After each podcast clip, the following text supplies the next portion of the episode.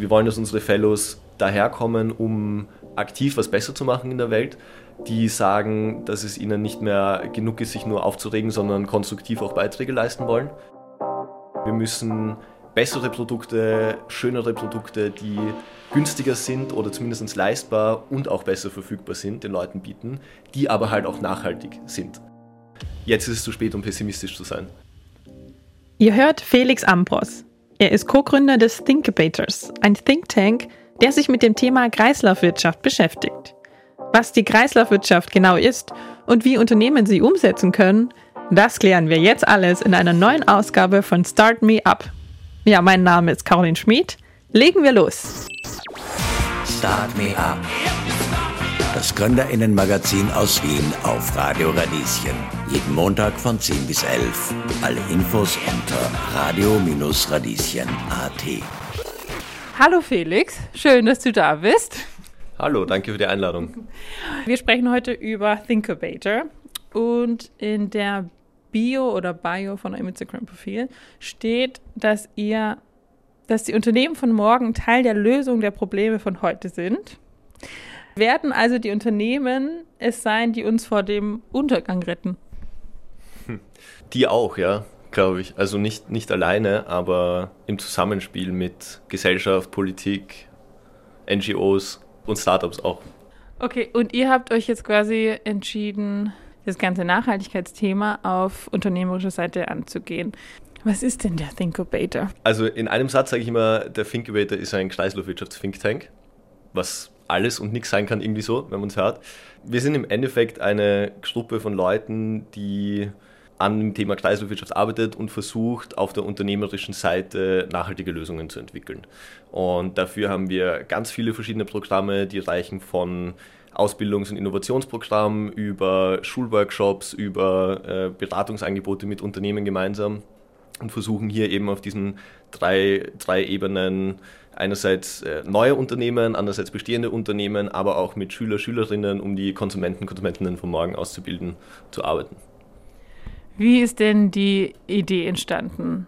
Wie viele seid ihr überhaupt? Ich habe vor circa eineinhalb Jahren mit meiner Co-Founderin gemeinsam gegründet, mit der Alexandra. Und wir sind mittlerweile zu viert im Vorstand und haben noch ganz, ganz viele ehrenamtliche Helfer und Helferinnen. Wie seid ihr damals auf die Idee gekommen? Oder gab es überhaupt eine Anfangsidee? War das gleich klar, was ihr vorhattet? Wie ist das entstanden? Also die Idee ist eigentlich entstanden während Corona, während eines Lockdowns sogar. Ich habe damals in einem Space Startup gearbeitet, das damals auch noch so Studententeam aufgestellt war und habe da im Business Development Team gearbeitet und es ging darum eigentlich, wie wir die Technologien, die wir entwickeln, auf der Erde vermarkten können, um damit unsere Forschung weiterzutreiben. Und habe da extrem viel gelernt und fand das wahnsinnig spannend, bin auch immer ein ganz großer Fan von dem Team. Und dann ist für mich aber irgendwie so immer mehr und immer mehr das Thema Klimawandel gekommen und ich fand es damals so faszinierend, weil ich in der Zeitung gelesen habe, die, die ersten Artikel, dass in Venedig wieder Delfine schwimmen und dass man plötzlich eine, die Kurve bergab geht, was die Emissionen angeht, weil man einfach gesehen hat, dass die Welt stillsteht und man hat gesehen, dass die Natur plötzlich wieder zurückkommt und dass es quasi nicht zu spät ist und dass ich da echt noch viel tun kann irgendwie. So hat mich das Thema Klimaschutz irgendwie angefixt und habe da auch schon länger mit dem Gedanken gespielt, selber zu gründen. Und dann habe ich mir gedacht, okay, wann, wenn nicht jetzt, jetzt ist irgendwie gerade Corona, man kann eh nicht viel machen, Uni ist alles online und hatte aber jetzt nicht die Idee für ein super tolles, nachhaltiges Produkt. Und habe mir gedacht, okay, das, was irgendwie gut klappt und, und was ich gern mache, ist gescheite Leute zusammenbringen und denen einen Rahmen geben, wo konstruktives Lösungsfinden möglich ist irgendwie. Und so ist das erste Konzept vom Thinkabator entstanden. Bin dann in meinem Kopf so ein bisschen die Leute durchgegangen, die ich kenne, weil ich halt keinen Nachhaltigkeitsbezug eigentlich hatte, so von der Ausbildung auch her. Und bin dann auf die Alex gekommen, habe die Idee präsentiert und die war sofort an Bord und so hat das Ganze gestartet. Was ist denn dein Hintergrund, so werdegangstechnisch und was ist der von der Alex? Ich bin an der WU nach wie vor. Ich habe dort eigentlich Wirtschaftsrecht studiert und kurz, kurz vor der Ziellinie nochmal umgesattelt auf BWL bin ja jetzt gerade im Fertigwerden. Die Alex hat Sozioökonomie und internationale Betriebswirtschaft gemacht. Und ich war aber vor Tumbleweed auch noch zweieinhalb Jahre bei Sindbad, bei einem Sozialunternehmen auf der sozialen Seite und habe da eigentlich den Großteil von dem gelernt, was ich jetzt im, im Finkubator auch so anwende. Also dann hast du die Idee, du hattest die Partnerin und wie ging es dann weiter? Dann haben wir uns einen Sommer lang nicht, nicht eingesperrt, aber hingesetzt und alle Leute in Österreich angeschrieben und, und auch in Deutschland teilweise, die irgendwas mit Kreislaufwirtschaft zu tun hatten. Haben denen erzählt, hey, wir wollen dieses Programm starten. Einerseits, was haltet ihr von dem Konzept? Und andererseits könnt ihr euch vorstellen, bei uns Trainer, Trainerin zu werden. Und haben das ja, für, für so drei, vier Monate gemacht und ganz, ganz viele tolle Leute da kennengelernt, die uns dann echt geholfen haben und im Oktober mit uns in die erste Staffel gestartet sind. Und seitdem machen wir das so. Okay, erste Staffel heißt was genau? Das Kernangebot von uns ist das Fellow-Programm, so nennen wir das. Das ist ein viermonatiges Programm, wo wir junge Erwachsene im Bereich Kreislaufwirtschaft ausbilden und das Ganze aber über einen Learning by Doing Approach machen. Das heißt, die Fellows, so nennen wir die Teilnehmer, Teilnehmerinnen, die arbeiten an einer ganz konkreten Challenge in der Kreislaufwirtschaft und lernen durch das Programm an der Arbeit an der Challenge, wie zirkuläre Instrumente funktionieren. Und das Ziel ist, dass am Ende von dem Programm, das vier Monate dauert, ein Lösungskonzept da ist. Und wenn die Fellows dann interessiert sind, können sie das weiter umsetzen. Und wenn nicht, dann tragen wir dieses Lösungskonzept an andere Leute heran, die umsetzungsmotiviert sind, aber vielleicht noch nicht die passende Idee haben. Wer kann denn bei euch mitmachen oder wie kann man bei euch mitmachen? Prinzipiell haben wir keine formalen Voraussetzungen, außer dass man älter als 18 ist.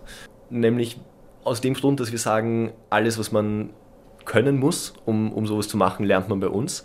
Das, wo wir ganz, ganz stark danach rekrutieren, ist intrinsische Motivation. Also wir wollen, dass unsere Fellows daherkommen, um aktiv was besser zu machen in der Welt, die sagen, dass es ihnen nicht mehr genug ist, sich nur aufzuregen, sondern konstruktiv auch Beiträge leisten wollen und die auch bereit sind, den, den Aufwand für das Programm für die vier Monate da voll hineinzustecken.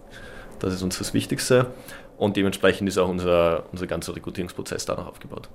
Was für Leute bewerben sich denn für euch? Ihr seid jetzt bei der dritten Staffel. Was für Leute kommen denn zu euch?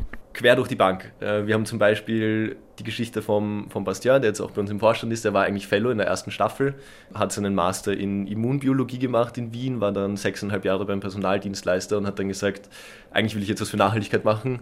Ist zum Finkovator gekommen und mittlerweile eben im Vorstand und arbeitet mit uns voll im Finkovator.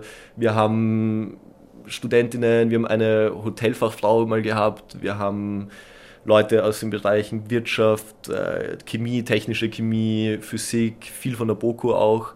Ähm, und ich glaube, das, was alle vereint, so ein bisschen ist, egal ob sie noch studieren oder im Job sind, sie wollen, sie wollen dieses beklemmende Gefühl, dass die Klimakrise passiert und dass man oft das Gefühl hat, dass man selber nichts dagegen machen kann, einfach lösen und, und erstarren dann nicht in, in Angst, sondern machen da irgendwie eine konstruktive Energie draus.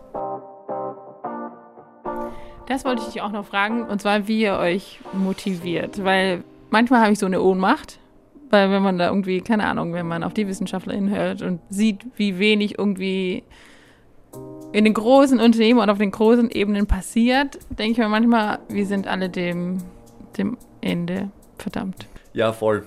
Ich glaube, das passiert auch extrem leicht, wenn man, also man muss ja nicht mal irgendwelche Paper lesen, sondern es reicht, wenn man die, die Schlagzeilen der Früh liest. Ich habe heute in der Früh mit einem ganz netten Kollegen von uns geplaudert und der hat mir wieder den Spruch von der Helga Krom-Kolb in Erinnerung gerufen, jetzt ist es zu spät, um pessimistisch zu sein. Und ich glaube, das ist so ein Punkt, der uns wahnsinnig motiviert. So, wir wissen, es ist eh kurz vor zwölf oder kurz nach zwölf oder wie auch immer man sagen möchte. Also wann, wenn nicht jetzt? Und ich glaube, dass da, dass wir sehen, egal wo wir dieses Thema ansprechen, alle Leute sagen, es ist wichtig. Und wir sind nicht mehr in einer Zeit, wo, zumindest in Österreich großteils, wo du irgendwie komisch angeschaut wirst, wenn du sagst, ich mache meine Arbeit darin, sondern dann sagen alle, ah cool, super wichtige Sache. Also es ist eh schon anerkannt. Es ist halt die Frage, wer bereit ist, wie viel dafür aufzugeben. Aber deswegen ist auch unser Ansatz im Thinkubator, möglichst gute Lösungen zu entwickeln. Und bevor das ganze Konzept entstanden ist, habe ich mir viel Gedanken darüber gemacht, wie kann das eigentlich funktionieren, dass die Menschen ihren Konsum so verändern, dass wir nachhaltig auf dieser Welt leben können. Und meine persönliche Meinung dazu ist, wir werden es nicht schaffen, indem wir sie überreden und ihnen Schreckensbilder zeigen, dass sie schlechtere, teurere und weniger verfügbare Produkte kaufen, die halt nachhaltig sind und dass sie es dafür machen, sondern wir müssen bessere Produkte, schönere Produkte, die günstiger sind oder zumindest leistbar und auch besser verfügbar sind, den Leuten bieten, die aber halt auch nachhaltig sind. Und ich glaube, das ist auch so der Kern vom Thinkabator. Wir wollen super, super gute Lösungen entwickeln, die die Leute nicht primär deswegen kaufen und nutzen, weil sie nachhaltig sind, sondern weil sie einfach die besseren sind. Das klingt super. Funktioniert das auch? Es funktioniert zum Teil und wir haben ganz, ganz viele große Vorbilder, zum Beispiel ein Beitel, weiß nicht, ob du die kennst, die diese zirkulären Verpackungen machen, die super gut funktionieren, die man fast bei jeder Miam-Bestellung jetzt schon mit, mitnehmen kann und die den Leuten auch einfach echt gut gefällt. Wir haben jetzt gerade Alumni bei uns, die in der zweiten Staffel das Programm gemacht haben, die bauen gerade ein zirkuläres System für Weinflaschen auf, die auf einer viel höheren Ebene wiederverwendet werden, die viel, viel weniger energieintensiv sind und haben da jetzt auch das Gründungsstipendium von der Stadt Wien bekommen, was uns super freut. Echt sehr, sehr coole Sache und ja, das motiviert mich auch irgendwie da immer weiterzumachen. Ich komme aus Deutschland und kannst du mir beantworten, warum es hier noch kein Dosenpfand gibt? es kommt, das hören wir auch schon lange irgendwie, dass es kommen wird. Ich glaube, jetzt kommt es tatsächlich irgendwann 2025 oder so. Mhm. Bin mir aber nicht ganz sicher. Hm, nein, und ich kann es tatsächlich nicht beantworten. Ich verstehe es auch nicht. okay, ein Wort ist schon ganz oft gefallen und zwar Kreislaufwirtschaft. Kannst du das vielleicht kurz erklären, was damit gemeint ist? Die Kreislaufwirtschaft ist ein Konzept, in der es keinen Müll gibt, so wie wir das bisher sehen, sondern wo der Müll von jedem Prozess oder Produkt die Ressource für ein neues Produkt oder einen neuen Prozess ist. Und die, die Philosophie, auf der das aufbaut, heißt Cradle to Cradle. Wir haben eigentlich Cradle to Grave, das, was wir jetzt machen. Wir nehmen die Sachen, verwenden sie, hauen sie weg. Und wir nehmen die Sachen in der Kreislaufwirtschaft, verwenden sie und verwenden sie wieder für was Neues. Mm, und darunter herum hat sich ein ganzes Ökosystem an Tools und Instrumenten, Geschäftsmodellen entwickelt, die von der EU auch ganz stark forciert werden. Das Ziel von der EU ist, über Kreislaufwirtschaft zum ersten klimaneutralen Kontinent zu werden. Und dementsprechend kommt da von der EU auch schon einiges an Regulierungen, aber braucht natürlich noch viel, viel mehr, damit das wirklich Fahrt aufnimmt. Hast du ein Beispiel von schon einer funktionierenden Kreislaufwirtschaft? Also von einem in sich abgeschlossenen System als Kreislaufwirtschaft nicht, aber von vielen Best Practices, die einen Teil da bringen. Zum Beispiel Refurbed, habe ich jetzt vor zwei Wochen einen kurzen Artikel darüber geschrieben, wie die das machen, mit dem Refurbishment eben. Und die bringen schon einen ganz, ganz großen Beitrag dazu, die Produktlebenszeit mal zu verlängern. Das heißt, mein Handy, das halt einen gewissen CO2-Ausstoß hat bei der Produktion, ist dann aber nicht gerechnet auf ein Jahr, sondern vielleicht auf vier Jahre, wenn es bei Refurbed war. Und das ist ein, ein super cooles Beispiel für für Refurbishment. Es gibt zum Beispiel Grover, die äh, Geräte nur noch vermieten und nicht mehr verkaufen, äh, was auch sehr viel dazu beiträgt, dass die Produktlebenszeit verlängert wird. Aber auch so ganz äh, Dinge, an die man überhaupt nicht denken würde, wie zum Beispiel Licht. In Amsterdam am Flughafen, denen gehört keine einzige Glühbirne oder Leuchtmittel mehr, sondern die zahlen monatlich ein Fee an Philips dafür, dass sie sich darum kümmern, dass überall Licht ist. Und was löst das aus? Das löst aus, dass Philips die Leuchtmittel so baut, dass sie möglichst lange halten und nicht mehr irgendwann kaputt gehen, weil je öfter sie wen hinschicken müssen, um es zu tauschen, umso teurer ist es natürlich für Philips. Das löst aus, dass Philips die Dinge so baut, dass sie möglichst leicht reparierbar sind und dass sie die Ressourcen, die sie hineingesteckt haben, auch wieder zurückbekommen, weil es halt viel billiger ist für sie. Und damit können wir so viele Probleme, die in unserem linearen Wirtschaftsmodell vorhanden sind, auflösen, einfach nur indem wir das Geschäftsmodell ein bisschen umstellen.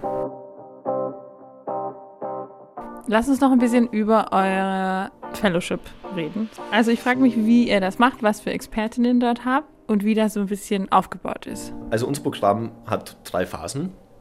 Die erste Phase ist die Kick-Off-Phase, Onboarding-Phase. Da haben wir einen, einen eineinhalbtägigen Workshop, wo sich alle kennenlernen, wo wir ganz viele äh, Vorträge und Interaktives auch haben. Und da haben wir Leute aus der Wissenschaft, äh, aus der Wirtschaft, auch teilweise aus der Verwaltung für Diskussionsrunden und Inputvorträge da. Teilweise mittlerweile auch schon Alumni von uns, die sich voll auf ein Fachgebiet jetzt äh, spezialisiert haben und bei uns schon unterrichten, was uns natürlich auch total freut. Und nach dieser Kick-Off-Phase beginnt dann die Problemphase, wo die Fellows in Gruppen zusammengehen und an ihrer Challenge arbeiten. Und da geht es uns ganz stark darum, dass wirklich ein tiefes Problemverständnis mal erarbeitet wird und nicht gleich schon in Lösungen gedacht wird und am Ende dann kommt man drauf, dass für die Lösung die ist zwar cool, aber löst eigentlich gar kein Problem, sondern ist halt irgendwie eine gute Idee. Und deswegen haben wir diesen starken Fokus auf Problembewusstsein und Problemverständnis. Da machen die Fellows viele Interviews mit Leuten eben aus diesem Bereich, lesen Forschungsberichte und werden auch wöchentlich gecoacht von uns und von unseren Fellow Leads, die ehemalige Mitglieder sind und jetzt eben dann die neuen Fellows begleiten das Programm. Und am Ende kommt dann unser Circular Innovation Sprint. Das ist dann die Lösungsfindungsphase, wo wir viel mit Design Thinking arbeiten und eben auf Basis dieses Problemverständnisses dann probieren, möglichst coole, innovative, umsetzbare Lösungen zu entwickeln für dieses Problem. Die Teilnahme ist kostenlos, oder? Genau. Wie finanziert ihr euch denn? Wir sind einerseits finanziert über Sponsoren. Das heißt, die sagen dann, okay, das Programm ist jetzt irgendwie spannend und wir, wir finden, dass das Thema gut ist und dass was Neues entsteht und, und sponsern das. Wir sind allerdings auch querfinanziert. Deswegen sagen wir auch ab und zu, dass wir ein Social Business sind, weil wir diesen gesellschaftlichen Mehrwert über unser Fellow-Programm so sehr in den Vordergrund drücken, dass wir kein Geld dafür verlangen wollen und finanzieren das über ein Geschäftsmodell, wo wir mit Unternehmen gemeinsam arbeiten und für die Kreislaufwirtschaftsstrategien entwickeln. Kannst du vielleicht so zum Schluss noch ein bisschen davon erzählen, wie das war, als ihr euch diesen Sommer eingeschlossen habt und Unterstützung gebraucht habt und halt weiterkommen wolltet. Was hat euch denn da geholfen? Vielleicht so für andere Leute, die auch sowas gründen wollen? Also ich glaube, was uns am meisten geholfen hat, war ganz, ganz früh Fokus darauf zu legen, ein Netzwerk aufzubauen irgendwie. Und wir haben begonnen bei den Leuten, die wir kannten aus unserem vorigen Job oder von woanders und haben mit denen gesprochen, haben denen erzählt, was wir machen wollen und haben denen gesagt, und kannst uns jemanden weiterempfehlen, mit dem wir auch reden sollen. Und so haben wir das immer weiter gemacht und so haben wir es eigentlich ziemlich schnell geschafft, wirklich zu Top-Experten und Top-Expertinnen aus dem Bereich zu kommen, weil wenn du halt immer jemanden fragst, okay, wie heißt der, der sich am besten auskennt aus deinem Netzwerk damit? Und das hat uns schon echt viel geholfen, den Leuten unsere Motivation einfach zu sagen und, und sehr authentisch zu zeigen, wieso wir das machen wollen, wie wir es machen. Und dann empfehlen sie dich auch gern weiter, habe ich das Gefühl irgendwie, haben wir halt so mitbekommen. Und das hat uns ja, sehr, sehr viel geholfen, in der kurzen Zeit viele Experten, Expertinnen zu bekommen. Was ist denn in der Zukunft geplant? Oder wie geht's weiter? Wir starten im März wieder mit unserem Programm in die vierte Staffel mittlerweile und werden da doppelt so viele Fellows aufnehmen wie bisher. Also Wachstum ist jetzt mal geplant. Wir haben jetzt dreimal das Programm oder jetzt fast zum dritten Mal abgewickelt. Mit Absicht nicht, nicht sehr früh ins, ins schnelle Wachstum gegangen, weil wir wirklich dieses Konzept mal validieren wollten und schauen wollten, wo müssen wir noch drehen, wie viel Impact haben wir damit auch. Impact-Messung ist für uns extrem wichtig genau, haben jetzt gesehen, dass das gut funktioniert, so wie wir es uns vorstellen, dass wir eben auch, auch Wirkung erzielen über die Alumni, die dann eben weiter ihre Projekte weitertragen. Ähm, und deswegen wollen wir so das mit dem bestehenden System jetzt eben mal skalieren. Gleichzeitig ist für uns nächstes Jahr ganz aufregend, weil momentan sind wir im Vorstandsteam ziemlich zerstreut. Die Alex ist in Argentinien, der Bastian und der Benjamin, unsere anderen beiden Vorstandsmitglieder, sind in, in Italien und in der Schweiz. Und im Juni sind wir zum ersten Mal wieder alle zusammen in Wien was auch sehr cool wird. Und dann geht es natürlich auch stark darum, unsere Geschäftsmodellseite weiter auszubauen, damit eben auch das Programm weiter wachsen zu lassen. Ja, alles klar. Ich bin gespannt. Vielen Dank. Danke auch.